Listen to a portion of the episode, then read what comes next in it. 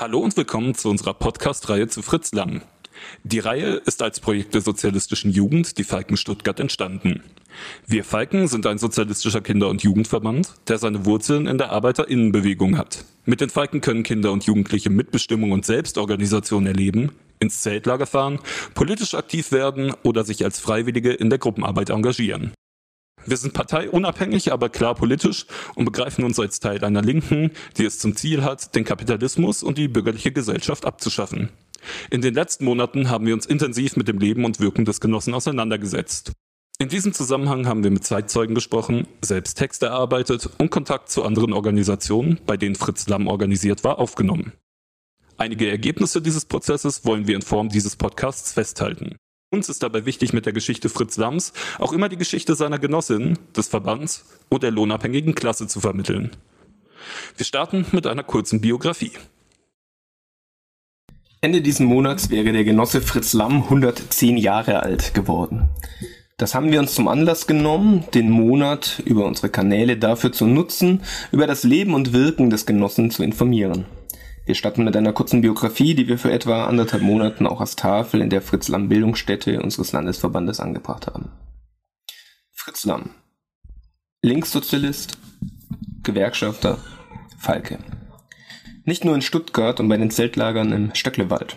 Überall im Land, bei den Gruppen der Falken, der Naturfreunde Jugend, bei fast allen Organisationen der Arbeiterinnenbewegung war er aktiv.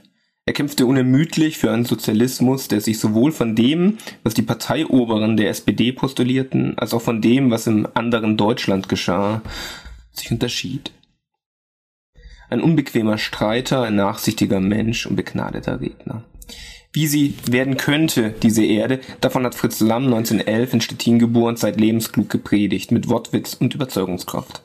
Der Sohn eines jüdischen Kaufmannsfamilie wurde im antizionistischen jüdischen Jugendbund Kameraden groß, machte hier erste Erfahrungen in Jugendverbandsarbeit. Allerdings verließ er den Verband mit 18 wegen seines bürgerlichen Kurses wieder und trat der sozialistischen Arbeiterjugend und der SPD bei. Es dauerte nicht lange, bis die ihn 1931 wegen Radikalisierung der Jugend anhand der Schriften von Marx und Engels wieder ausschloss. Bei dieser Gelegenheit trat der junge Lamm gleich auch aus dem Judentum aus, den Traum Rabbi zu werden hatte er längst begraben. In der Folge gründete er unter anderem gemeinsam mit Willy Brandt die Sozialistische Arbeiterpartei SAP. Als Sozialist, Homosexueller und nach den Rassegesetzen der Nationalsozialisten als Jude war Lamm nach der Machtergreifung der Nazis 1933 besonders gefährdet. Die erste Verhaftung im Februar 33, die zweite am 3. Mai 33 wegen Vorbereitung zum Hochverrat. Hier wurde er schwer körperlich gefoltert, bis zu dem Punkt, an dem er versuchte, sein Leben zu beenden, jedoch scheiterte. 1936 kam er nach über drei Jahren Haft wieder frei und emigrierte illegal mit Hilfe der SAP über Stuttgart in die Schweiz, wohin er in einer Nacht- und Nebelaktion über den Bodensee gerudert wurde. Fritz befand sich allerdings keine zwei Minuten in der Schweiz, als er von den Behörden aufgegriffen und nach Österreich abgeschoben wurde. Über Prag, wo er an der Gründung der Freien Deutschen Jugend als Zusammenschluss linker Jugendverbände beteiligt war, floh er 1938 nach Frankreich, wurde bei Kriegsbeginn als feindlicher Ausländer interniert und konnte 1941 aus dem südfranzösischen Konzentrationslager La Vernay, Le Vernay über Casablanca nach Kuba fliehen, wo er erneut interniert wurde. Auf Kuba arbeitete er zeitweise als Diamantschleifer und wirkte an der Legalisierung der Gewerkschaften dort mit. 1948 kehrte er nach Deutschland zurück, da er über Genossen Arbeit bei der Stuttgarter Zeitung gefunden hatte. Sofort stürzte sich der zurückgekehrte Emigrant wieder in die politische Arbeit und hielt Referate bei Falken, Naturfreunde und Gewerkschaft. Schon 1949 gab er die Thomas-Münzer-Briefe, 1950 bis 1959 als Nachfolgeprojekt die Funken, Kapitalismus wie Stalinismus kritische Streitschriften heraus und trat erneut der SPD bei, die ihn aber dennoch nie politische Heimat werden sollte. Bis zu seiner Pensionierung war er zudem fast durchgehend Betriebsratsvorsitzender der Stuttgarter Zeitung sehr zum Missfallen der immer bürgerlich werdenden Spitze der Zeitung. Dort erzielte er große Erfolge für die Kolleginnen und Kollegen und handelte einen übertariflichen Lohn für die Beschäftigten aus. Seine politische Hauptprojekt lag aber immer bei der Jugendarbeit. Ob bei Falken, Tourfreunde, Jugend, Jusos oder später in der Studentenbewegung. Überall war Fritz Lamm ein gefragter und beliebter Referent. Die Alten in Partei und Gewerkschaft beäugten die Begeisterung der Jugend über ihn immer kritisch. Mehrfach wurde ihm Redeverbot bei Jusos und Falken auferlegt, zum Teil wurde auch seine Homosexualität als Grund vorgeschoben. Die aber verhinderte seinen Einfluss nicht. Dann wurde sich eben bei der Ju Gewerkschaftsjugend oder bei den Naturfreunden getroffen. Jugendliche wollten ihm weiter zuhören.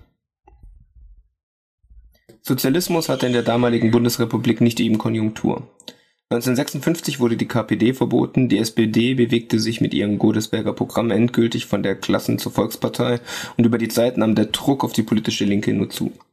Auch die Führung der Falken reglementierte auf Druck der SPD ihren linken Mitglieder und verbot beispielsweise eine Mitarbeit in der Ostermarschbewegung. In den Gewerkschaften wurde die Moskau-Trollen aus den Funktionen entfernt, dem SDS die Mittel gestrichen.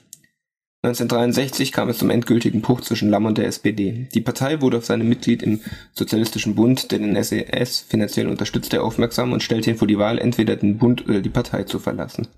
Fritz Lamm sah nicht, wie seine Mitgliedschaft der Partei schaden würde und weigerte sich, der unsinnigen Aufforderung nachzukommen.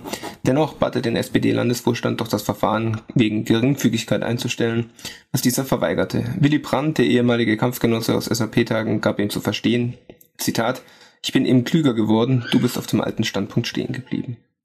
So wurde Fritz Lamm am 27. Mai 1963 abermals aus der SPD ausgeschlossen. Er nahm es mit einem lachenden und einem weinenden Auge. Jetzt bist du heimatlos. Die Linke hat keine Heimat, kommentierte er seinen Ausschluss. Dennoch war er in der Parteilosigkeit keineswegs isoliert. Er blieb zweiter Vorsitzender der IG Druck und Papier in Stuttgart reiste weiterhin für Vorträge durchs Land und wurde Referent für Kulturfragen im Bundesvorstand der Naturfreunde. Hier trug er maßgeblich zum Engagement des Verbands in der Ostermarschbewegung bei und bezog klare Kante gegen die von ihm als Blümlepflücker bezeichneten rechtssozialdemokratischen Strömung, die den Verband vermeintlich unpolitisch halten wollte. 1974 ging er zum frühestmöglichen Zeitpunkt in Pension seiner Abschiedsrede als Betriebsratsvorsitzender erzählte er folgende kurze Geschichte, die er aus seiner Jugend kannte, um die unorganisierten Kolleginnen und Kollegen zu einer Mitgliedschaft in der Gewerkschaft zu bewegen. Ein Bauer fuhr mit seinem Sohn in Sommerzeiten auf einem Heuwagen über die Feldwege. Er rühmte sich mit einer langen Peitsche alle Gegenstände in der Nähe treffen zu können. So schlug er ein Blatt oder eine Frucht vom Baum herunter. Der Sohn wies auf einen Käfer am Wege. Ein Peitschenknall und der Käfer blieb tot liegen. Ein anderer Peitschenknall und ein Schmetterling fiel getroffen zu Boden. Der Sohn erspähte nach Mücken und Fliegen und ermunterte den Vater, sein Können an ihnen zu beweisen. Es näherte sich eine Biene und der Sohn rief, Vater, schau, hier eine Biene. Da zögerte der Bauer, senkte die Peitsche und sagte bedenklich, nein, mein Sohn, die nicht. Diese Biester sind organisiert. Am 15. März 1977 starb Fritz Lamm im Alter von 66 Jahren in Stuttgart an Herzversagen, nachdem er wenige Tage zuvor noch Vorträge in verschiedenen Städten gehalten hatte. An seiner Beisetzung, die sich zu einer gewaltigen Demonstration der Einheit der linken Bewegung entwickelte, nahmen über 1000 Menschen teil